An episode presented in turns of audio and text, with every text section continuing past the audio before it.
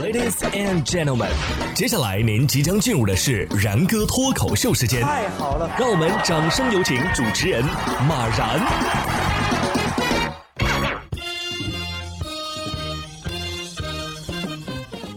然哥说新闻，新闻脱口秀，各位听众大家好，我是然哥。不知道大家有没有刷到过这样一位博主啊？就是他在这个视频分享平台呢，分享的都是他去相亲的这个短视频。最近呢，他还上新闻了，说五月八号啊，广东深圳有位男子到公园举牌相亲，称自己月薪六千块，但要求女方的月薪一万二，并且要求女方啊有车有房无贷款。哎，旁边人问他：“你为什么这么要求啊？”男子称：“因为我优秀啊，我是潜力股啊，我不抽烟不喝酒，还愿意做上门女婿给他的父母养老。”有大妈呀看不下去，就跟他说呀：“你凭啥这么自信呢？”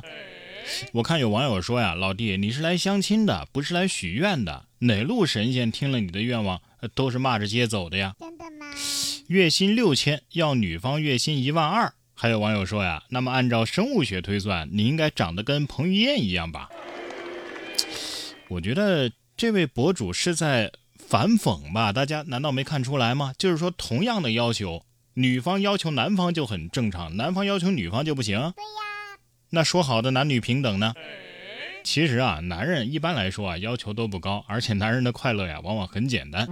这两天啊，鼻子上转牙签儿。突然引发了众多网友的关注，说将一根小小的牙签啊固定在鼻头，然后嘴巴呢轻轻的往上吹气，牙签啊竟然能够飞速的旋转起来，而且不会掉落，这显得相当的神奇啊！有网友评论说：“这是夹住黑头了吗？” 其实像这样的事情啊，男生往往会觉得：“哎呀，太牛了，教教我吧。”女生往往觉得无聊幼稚。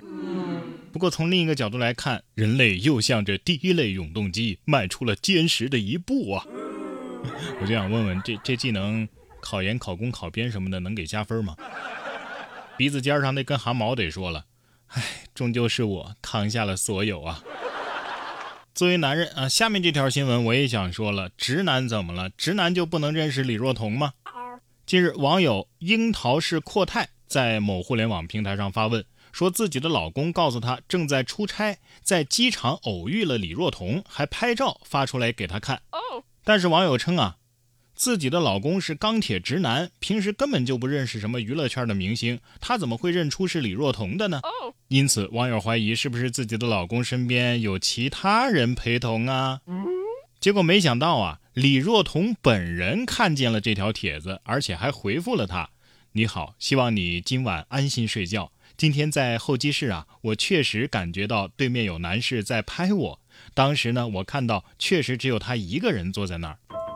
这件事马上在互联网引发了不少网友的热议。网友就说了：“不关注明星，应该是指现在的明星吧？知名度非常高的老牌演员，大家基本上都认识吧？而且李若彤是谁呀？当年的神仙姐姐呀！那个年代的人谁不认识啊？”对呀。接着呢，李若彤本人啊又回应了这件事儿。他说：“工作到凌晨，一觉睡醒啊，自己成了热心好市民。”啊，被偷拍呢，当然没有大家的家庭幸福来的重要，这点我还是分得清楚的。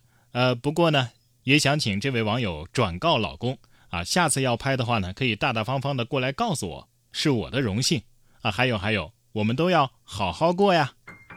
有点尴尬哈，本来想跟自己老婆分享自己遇到了小龙女的开心时刻，结果这下被全国人民都知道，他老婆怀疑他出轨了。接下来这三个人的恩怨情仇，要是拍成一部电影的话呀，肯定也很精彩。近日，四川南充的张某啊，突然被杀手李某约见。张某用番茄酱假装眼睛受了伤，杀手呢拍照之后啊离开了。张某担心雇主还会找人伤害自己，于是就报了警。目前，雇主陈某和杀手李某都已经落网。不知道大家听明白没有啊？首先，雇凶杀人肯定是违法的嘛。其次，这杀手李某没有按照雇主陈某的约定杀死假设的受害者张某，这属于是偷奸耍滑，那算不算诈骗呢？假设受害者张某与杀手李某各分摊五万，又算不算合伙诈骗呢？那如果是雇主陈某报警的话，那警察是不是得把这三个人一起给抓走呢？法律上的问题啊，还是需要专业人士来解答。但是下面这件事儿啊，甭管是法律、道德还是舆论。应该说都没有任何的争议。那就是重庆姐弟坠亡案。二零二三年五月十一号上午，重庆市高级人民法院对张波、叶成晨故意杀人上诉一案进行了二审公开宣判。重庆市第五中级人民法院一审认定，张波在婚姻存续期间与叶成晨建立了不正当男女关系。张波与前妻陈某某离婚之后，叶成晨明知张波的子女由前妻陈某某抚养，仍视其为自己与张波结婚的障碍。二零二零年的十一月二号下午的三点三十分许，张波将正在次卧飘窗窗台玩耍的张某甲和张某乙双腿抱住，一起从飘窗扔到楼下，致二人死亡。